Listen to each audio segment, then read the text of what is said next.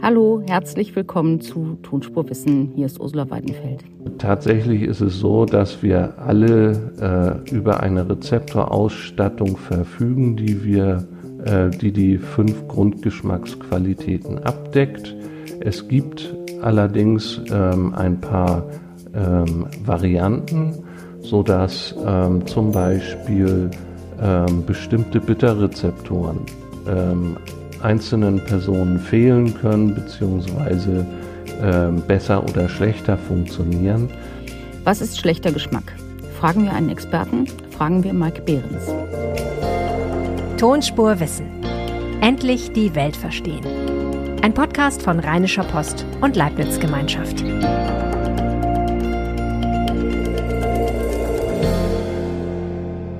Tonspur Wissen kommt jede Woche mit einem neuen Thema, einem neuen Wissenschaftler zu seinem Forschungsgebiet. Wenn Sie eine Frage haben oder eine Anregung über ein Thema, das Ihnen hier fehlt, dann schreiben Sie uns doch. Die Adresse ist tonspur.rheinische-post.de. Menschen schmecken Dinge unterschiedlich und trotzdem haben alle dieselben Geschmacksrezeptoren. Wie kommt das? Wofür stehen süß, sauer, salzig, bitter? Was ist Umami und ist fettig auch ein Geschmack? Darüber rede ich jetzt mit Mike Behrens. Er leitet die Arbeitsgruppe Geschmack und Geruchsrezeptoren am Leibniz-Institut für Lebensmittelsystembiologie an der Technischen Universität in München und da lehrt er auch. Hallo, Herr Behrens. Ja, hallo. Herr Behrens, was ist Geschmack? Ja, das ist in der Tat gar nicht so einfach zu erklären, weil der Geschmacksbegriff typischerweise sehr weit gefasst wird, weiter als er eigentlich gehört. Und tatsächlich schmecken wir im engeren Sinne nur die fünf Grundgeschmacksqualitäten süß, sauer, salzig, bitter und umami. Umami, das ist der Geschmack von äh, Glutaminsäure. Das ist so ein sehr herzhafter Geschmack, den wir in der Regel sehr gern mögen. Nur das äh, wird tatsächlich durch die Geschmackssinneszellen wahrgenommen ähm, und sollte als Geschmack im eigentlichen Sinne angesprochen da werden. Da muss ich gleich fragen, was ist mit fettig? Das wird ja jetzt im Moment immer genannt als sechste Geschmacksrichtung. Äh, das, das ist richtig. Es gibt zusätzlich zu den fünf Grundgeschmacksqualitäten immer weitere Kandidaten, die mehr oder weniger intensiv diskutiert werden. Und in den letzten Jahren ist es tatsächlich auch der Geschmack fettig. Ähm, der ist allerdings äh, zumindest in Fachkreisen nicht allgemein akzeptiert. Äh, ganz einfach, weil für eine Grundgeschmacksqualität ganz wichtige Kriterien erfüllt sein müssen, die auch meiner Meinung nach der fettige Geschmack noch nicht erfüllen kann. Hm, und welche sind das? Ähm, naja, zunächst einmal braucht man einen speziellen Sensor für die Geschmacksqualität fettig. Ähm, da haben wir auch äh, eigene Forschungen dazu gemacht. Ähm, und die würde man tatsächlich finden auf der Zunge, in den Geschmacksknospen, äh, in den entsprechenden ähm, Geschmacksrezeptorzellen. Ähm, wir wissen allerdings noch nicht, ob es eine eigenständige Population von Geschmacksrezeptorzellen für fettig gibt. Und das ist sozusagen ein wichtiges Kriterium, weil man könnte sich vorstellen, wenn wir den fettigen Rezeptor oder den Fettgeschmacksrezeptor äh, zum Beispiel auf bitteren Zellen hätten, dann würde Fett uns eben nicht fettig, sondern bitter schmecken. Darüber hinaus muss natürlich die gewonnene Information aus unseren Geschmacksknospen ins Gehirn weitergeleitet werden, getrennt von den anderen Grundgeschmacksqualitäten. Auch das ist tatsächlich noch nicht sichergestellt.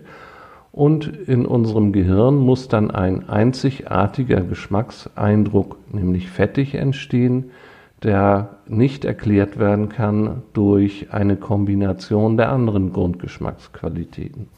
Sie haben schon gesagt, jetzt Geschmacks, Geschmacksrezeptoren spielen eine große Rolle. Die sitzen auf der Zunge. Gibt es da für die fünf Geschmacksrichtungen jeweils einen eigenen Rezeptor? Ja, zum Teil gibt es sogar mehrere, aber tatsächlich ähm, finden wir auf der Zunge in den Geschmacksknospen Zellen, die praktisch spezialisiert sind auf die Erkennung von einer der fünf Grundgeschmacksqualitäten.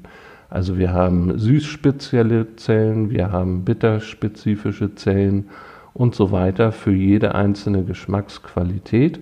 Und diese Zellen zeichnen sich wiederum dadurch aus, dass sie ähm, Rezeptorproteine ähm, äh, exprimieren, also auf der äh, Zunge herstellen, die spezifisch für die Chemikalien sind, die diese einzelnen Geschmacksqualitäten auslösen.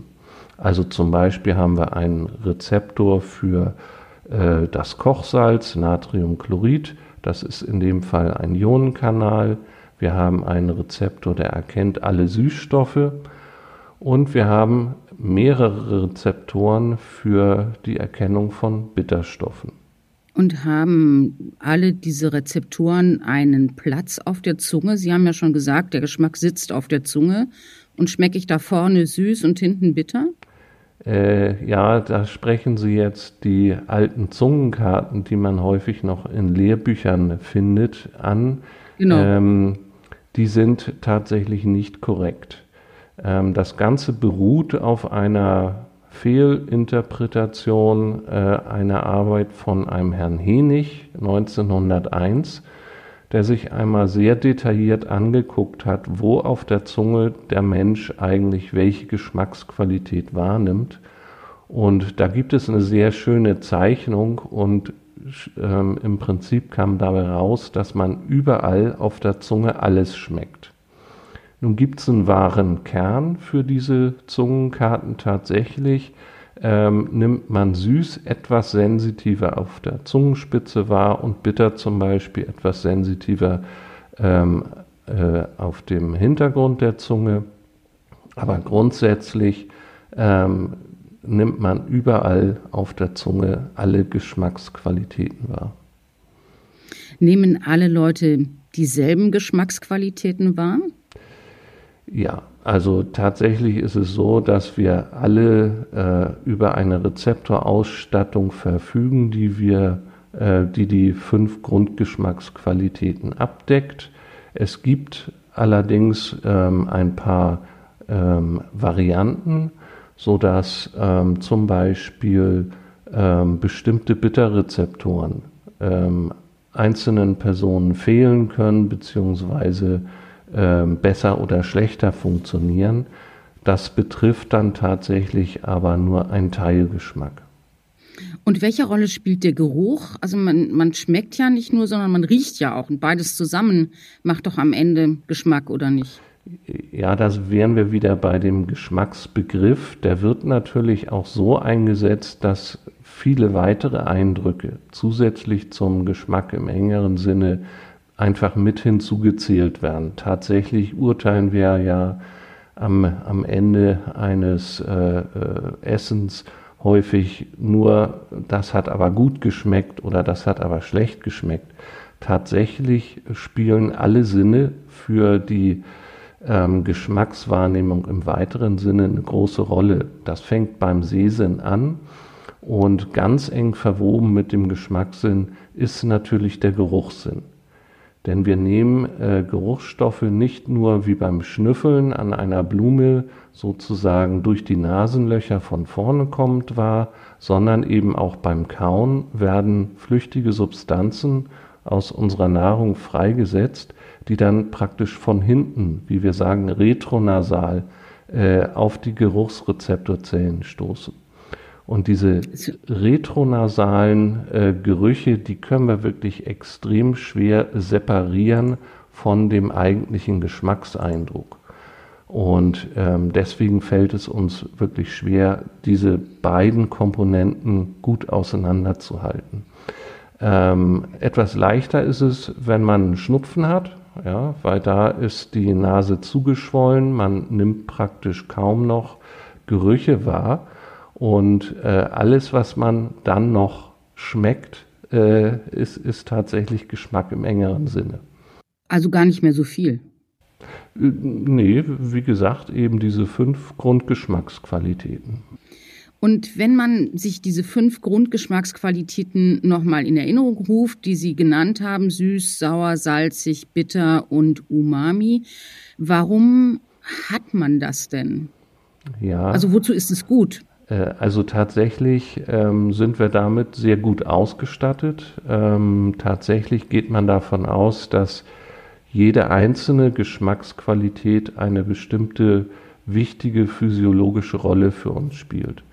Da haben wir zum Beispiel den Salzgeschmack, der ist von Bedeutung für die Aufrechterhaltung unseres Elektrolytgleichgewichts. Ähm, sauer weist darauf hin, dass Früchte möglicherweise noch unreif sind oder dass äh, Speisen bakteriell verdorben sein können, ist also eher äh, ein aversiver Geschmack. Dann haben wir äh, den Süßgeschmack und den Umami-Geschmack, die dienen der Detektion von Energie, also von Kalorien, entweder in der Form von Kohlenhydraten bei Süß oder in Form von Eiweißmolekülen und Aminosäuren bei Umami. Und bitter warnt uns praktisch vor der Aufnahme potenziell giftiger Lebensmittelbestandteile. Das hört sich irgendwie sehr überzeugend an. Das heißt, dass man ganz früher, also in der Evolutionsgeschichte, in der Entwicklungsgeschichte des Menschen, versucht hat, möglichst viel Süß und Umami zu essen, um äh, Fett auf die Rippen zu kriegen und versucht hat, möglichst zu vermeiden, sauer und bitter zu essen?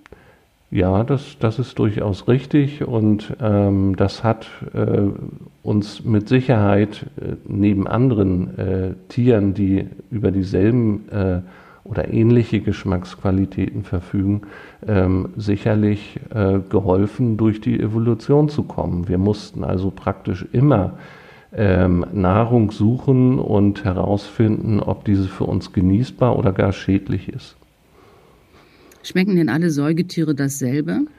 wenn man ähm, über die Evolution nachdenkt? Äh, tatsächlich äh, ist das sehr angepasst an den jeweiligen Lebensraum. Und ähm, grundsätzlich ist es so, dass ähm, alle ähm, Säugetiere ein, eine ähnliche Zusammensetzung ihrer Geschmackswahrnehmung haben, mit Ausnahmen. Ausnahmen betreffen zum Beispiel die Katze, die hat keinen Süßrezeptor und braucht den auch nicht, weil sie praktisch keine Süßstoffe ähm, in ihrer Nahrung äh, vorfindet. Ähm, dann gibt es ähm, zum Beispiel Delfine, äh, die haben überhaupt keine Geschmacksrezeptoren, weil sie die Nahrung im Prinzip unzerkaut so runterschlucken. Ähm, also die kümmern sich nicht viel um Geschmack. Also es gibt einzelne Anpassungen an die jeweiligen Lebensräume, die ähm, sich dann von uns tatsächlich auch unterscheiden. Vögel zum Beispiel haben auch keinen funktionierenden Süßrezeptor. Wir haben eben schon darüber gesprochen, dass nicht oder dass alle Menschen dasselbe eigentlich schmecken, also die gleiche Grundausstattung haben, was den Geschmackssinn angeht. Trotzdem gibt es Leute, die mögen keinen Spargel, es gibt Leute, die hassen Rosenkohl und es gibt Leute, die ähm, haben äh, eine un unüberwindliche Aversion gegen Brokkoli. Wie kommt das? Ja, tatsächlich äh, sind wir alle ähm, bei unserer Geburt relativ ähnlich gelagert. Tatsächlich ist uns angeboren eine Abneigung gegen Bitteres und eine Vorliebe für Süßes. Ähm, das macht auch Sinn, ähm, auch wieder aus evolutionärer Sicht, ähm, dass Kleinkinder zum Beispiel äh, sich weigern, irgendwas Bitteres zu sich zu nehmen und ähm, natürlich die Energie, die äh, durch die Süße angezeigt wird, brauchen. Äh, nun machen wir aber alle im Verlaufe unseres Lebens unterschiedliche Erfahrungen mit Nahrung. Das können entweder positive oder negative Erfahrungen sein und diese Erfahrungen prägen dann unsere Vorlieben ähm, sodass zum Beispiel sich sehr häufig eine gewisse Toleranz für Bitteres entwickelt, wenn wir zum Beispiel an Kaffee, Bier oder dunkle Schokolade denken. Ähm, Wichtig dafür ist, dass ähm, wir im Prinzip keine negativen Erfahrungen mit diesen Lebensmitteln äh, machen. Ansonsten können wir auch eine sehr äh, fundierte Abneigung entwickeln. Das heißt aber doch, wenn man trainieren muss, um Bier zu mögen, man könnte es eigentlich auch lassen, ohne dass einem Schaden entstehen würde. Also man könnte es auch lassen, Spargel zu trainieren oder Rosenkohl zu trainieren. Äh, das, das könnte man auf jeden Fall auch lassen. Ähm, aber es ist natürlich so, dass das Spargel und Rosenkohl ähm, mit, mit, sagen wir mal, wenn wir auch alkoholfreies Bier äh, mit berücksichtigen, die enthalten natürlich nicht nur ähm, Stoffe, die uns unsere Sinne vielleicht ähm, eher negativ beeinflussen, sondern die können natürlich auch sehr ähm, gesundheitsförderliche Stoffe enthalten. Insofern gäbe es immer noch einen gewissen Grund, ähm, äh, sich vielseitig zu ernähren und nicht alles von vornherein wegzulassen, was äh, einem am Anfang nicht schmeckt. Jetzt kommen wir zu der großen Frage nach Koriander. Das ist ja jedenfalls in Europa, so ist meine Wahrnehmung jedenfalls so ein total umstrittenes Kraut. Mhm. Ähm, und alle sagen, oder viele sagen, das kann man überhaupt gar nicht essen, weil es immer nach Seife schmeckt. Mhm. In Asien aber ist es total beliebt. Also gibt es irgendwie auf unterschiedlichen Seiten der Erde unterschiedliche, ja, dann doch Geschmack, Geschmacks, nicht nur Vorlieben, sondern auch Rezepturen? Also tatsächlich gibt es eine gewisse Variation äh, in Geschmacksrezeptoren, aber natürlich auch in Geruchsrezeptoren. Das könnte eine Rolle spielen, aber im Falle von Koriander äh, bin ich da eher skeptisch. Ähm, also tatsächlich ist es so, dass, Sie haben es ja selbst gesagt, viele Leute, die Koriander ablehnen, bezeichnen den Geschmack als seifig. Und wenn Sie sich daran erinnern, welche fünf Grundgeschmacksqualitäten wir kennen, ist seifig nicht darunter. Äh, insofern äh, bedeutet das schon mal, das ist nicht Geschmack im engeren Sinne. Tatsächlich hat Koriander mit Sicherheit auch eine sehr ähm, wichtige äh, ja, Geruchseigenschaft, die retronasal dann beim äh, Kauen frei wird. Und ähm, das ist mit Sicherheit ähm, wenn nicht alleine, äh, so doch ausschlaggebend für die ähm, ja, Wahrnehmung von Koriander. So, und dann ist es natürlich so, dass in dem Kulturkreis, wo schon kleinste Kinder sehr häufig mit Koriander in Berührung kommen, nämlich in Asien, da ist diese Abneigung überhaupt nicht so ausgeprägt wie vielleicht in unseren Breiten. Und das sagt einem auch noch, dass äh, das mit Sicherheit viel mit ähm, dem kulturellen Umfeld zu tun hat, wie oft man nämlich mit Koriander in Berührung überhaupt kommt. Ich glaube, in dem Fall sind die ähm, genetischen Ausstattungen nicht ausschlaggebend. Und das hieße, dass man die meisten Sachen wirklich am besten dann früh anfängt, damit man später alles gut essen kann? Naja, ob man jetzt alles gut essen muss. Also es gibt auf jeden Fall eben auch genetische Unterschiede, die, die sollte man nicht total außer Acht lassen. Ja, ein ganz berühmter Bitterrezeptor, der äh, sich in der menschlichen Bevölkerung in zwei verschiedenen Ausprägungen zeigt, ist der sogenannte TAS2R38. Und dieser Rezeptor, den gibt es in einer Form, äh, die wunderbar funktioniert. Ähm, sie spricht äh, an auf bestimmte Bitterstoffe, die wir zum Beispiel in Brokkoli oder in anderen Kohlsorten vorfinden. Und dann gibt es eine weitere Variante, die überhaupt nicht mehr funktioniert. So, und diese beiden Varianten, die kommen in der Bevölkerung vor. Tatsächlich teilt sich fast jede Bevölkerung der Welt, der Welt in etwa 70 Prozent sogenannter Schmecker. Die haben zumindest eine äh, äh, Kopie von der funktionierenden Variante und etwa 30 Prozent Nichtschmecker. Und da ist es natürlich so, dass insbesondere ähm, Gemüsesorten, die reich an diesen Aktivatoren des Rezeptors sind, sehr unterschiedlich tatsächlich wahrgenommen werden. Ja, also so was, etwas. Was heißt das? Also was, was schmecken die, die Schmecker und was schmecken die Nichtschmecker? Ja, die Schmecker, die würden praktisch Brokkoli als bitter empfinden und die Nichtschmecker würden es als nicht bitter empfinden. Es gab aber jetzt in den letzten Jahren ja eine Phase, da haben viele Leute gar nichts mehr geschmeckt, weil sie eine Corona-Infektion hatten. Was ist da passiert und was hat sich dann hinterher wieder erholt? Tatsächlich kann das Virus das uns jetzt seit einigen Jahren begleitet, ähm, das Geruchs- und auch das Geschmackssystem sehr negativ beeinflussen. Insbesondere im Geruchssystem konnte gezeigt werden, dass die Viruspartikel ähm, das Epithel befallen und zwar gar nicht so sehr die Zellen, die mit dem eigentlichen Riechen beschäftigt sind, sondern die Begleitzellen, die auch in diesem Epithel zu finden sind. Diese Zellen sterben ab, was dann zu einer entzündlichen Reaktion führt, in der im Verlauf praktisch das gesamte Geruchsepithel verloren gehen kann. Genauso, äh, wenn auch weniger gut untersucht, äh, kann das mit Zellen im Geschmackssystem passieren. Das Gute an beiden chemosensorisch aktiven Epithelien ist, dass sie sich lebenslänglich wieder regenerieren können, weil sogenannte Stammzellen in diesen Epithelien vorhanden sind.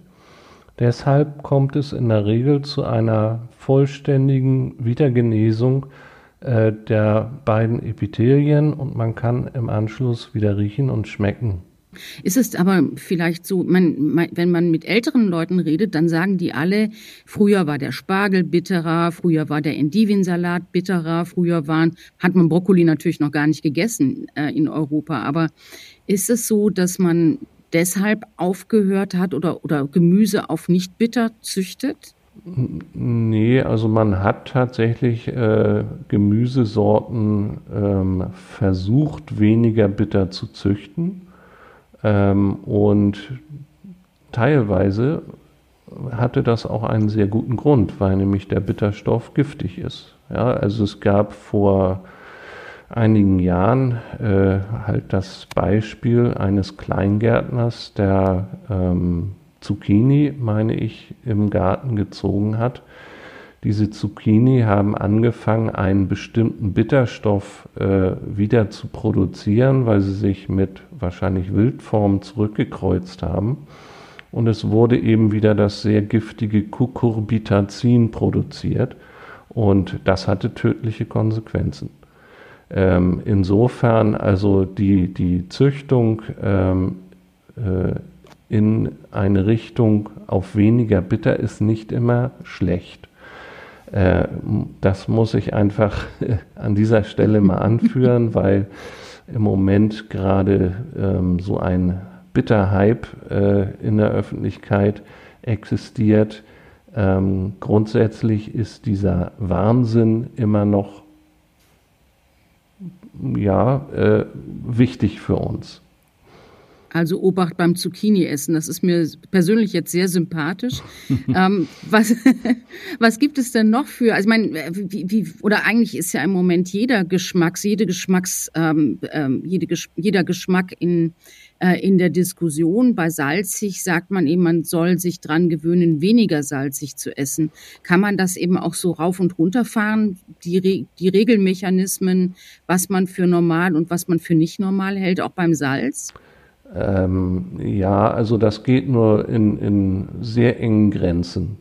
Also tatsächlich ähm, ist es natürlich so, dass die Industrie versucht, ähm, das Salz zu reduzieren mit dem Argument, dass ähm, eine gewisse, ein gewisser Anteil der Bevölkerung auf zu viel Salz mit Bluthochdruck reagiert. Äh, insofern wäre das natürlich gesundheitlich wünschenswert, weniger Salz zu konsumieren. Ähm, aber die Konsequenz ist in der Regel daraus, dass das Essen fad schmeckt. Und ähm, Essen kann noch so gesund sein. Äh, es wird im Regal liegen bleiben, wenn es nicht gut schmeckt. Insofern würde ich sagen, ist, ist diese Richtung eigentlich ähm, mit Sicherheit nicht die Lösung aller unserer Probleme. Gilt das für süß auch? Äh, Im Prinzip gilt das auch für süß. Es gibt natürlich Menschen, die unheimlich gerne Süßes mögen. Denen wird man das nicht komplett abtrainieren können. Ähm, deswegen werden ja seit äh, vielen Jahrzehnten auch alternative Süßungsmittel entwickelt, die leider äh, immer noch nicht äh, wirklich an natürliche Zucker rankommen. Von ihrer Geschmacksqualität ähm, gibt es ja häufig äh, äh, synthetische Süßstoffe, die zum Beispiel so ein bisschen äh, bitter in hohen Konzentrationen schmecken oder die sich nicht zum Kochen eignen. Also es gibt viele Nachteile, aber man versucht natürlich, die Süße zu erhalten. Und das wäre im Prinzip auch der optimale Weg für, für den Salzgeschmack, dass man halt schon versucht, Kochsalz zu reduzieren, aber den Salzgeschmack nicht zu verlieren. Also man müsste sozusagen sich selbst oder andere überlisten. Das führt mich zu meiner letzten Frage. Was mache ich denn, wenn ich eingeladen bin und ich soll was essen, was ich absolut ekelhaft finde? Ja, ganz einfach, nicht essen. Also äh, ich sage, ja, es ist leicht gesagt. Äh, es kommt natürlich äh, sehr darauf an, ähm, ähm, wie, wie die Gesamtsituation sich präsentiert. Aber ähm, es ist vielleicht, kann man es unbemerkt machen, dass man sich beim Essen, wie viele Kleinkinder übrigens, sich die Nase zu halten wenn sie etwas Unschönes zu sich nehmen, weil häufig ist es tatsächlich, äh, zum Beispiel bei Spargel, äh, ist es eigentlich hauptsächlich der Geruch, der nicht gemocht wird. Das heißt also, wenn Sie dann Spargel nicht mögen und Spargel bekommen und es auf subtile Art und Weise schaffen, sich die Nase zuzuhalten, dann wäre das zum Beispiel eine Möglichkeit, äh, weniger Probleme beim Spargelessen zu haben. Ich fürchte, das ist mir nicht gegeben. Aber äh, Sie haben eben am Anfang ja auch schon gesagt, es gibt, es hilft noch nicht mal der Trick zu sagen, äh, tu es einfach hinten in den Mund oder vorne in den Mund. Tatsächlich ist es so, dass, dass wir ähm, gerade hinten sehr sensitiv für, für natürlich ähm, alle möglichen Geschmacksqualitäten, insbesondere bitter sind.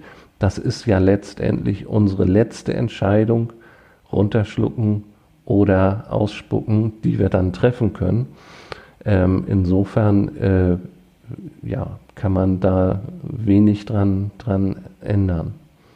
Und es zu machen wie die Delfine hilft auch nicht, einfach im ganzen Schlucken. Ich fürchte, dass die Anzahl von Erstickungstoten, wenn man diesen Tipp jetzt geben würde, dramatisch anstiege. Das sollten wir nicht tun. Dann lassen wir das auch. Herr Behrens, vielen, vielen Dank. Ich habe ganz viel gelernt. Dankeschön. Sehr gern. Dankeschön und wünsche Ihnen noch einen schönen Tag. Das war Tonspurwissen in dieser Woche. Wenn Sie es kommentieren wollen, dann tun Sie das doch gerne bei X. Und wenn Sie dabei at LeibnizWGL oder at rponline oder at das tut man nicht erwähnen, dann finden wir das und können auch wieder reagieren. Danke, dass Sie in dieser Woche dabei waren. Bis zur nächsten Woche. Ihre Ursula Weidenfeld.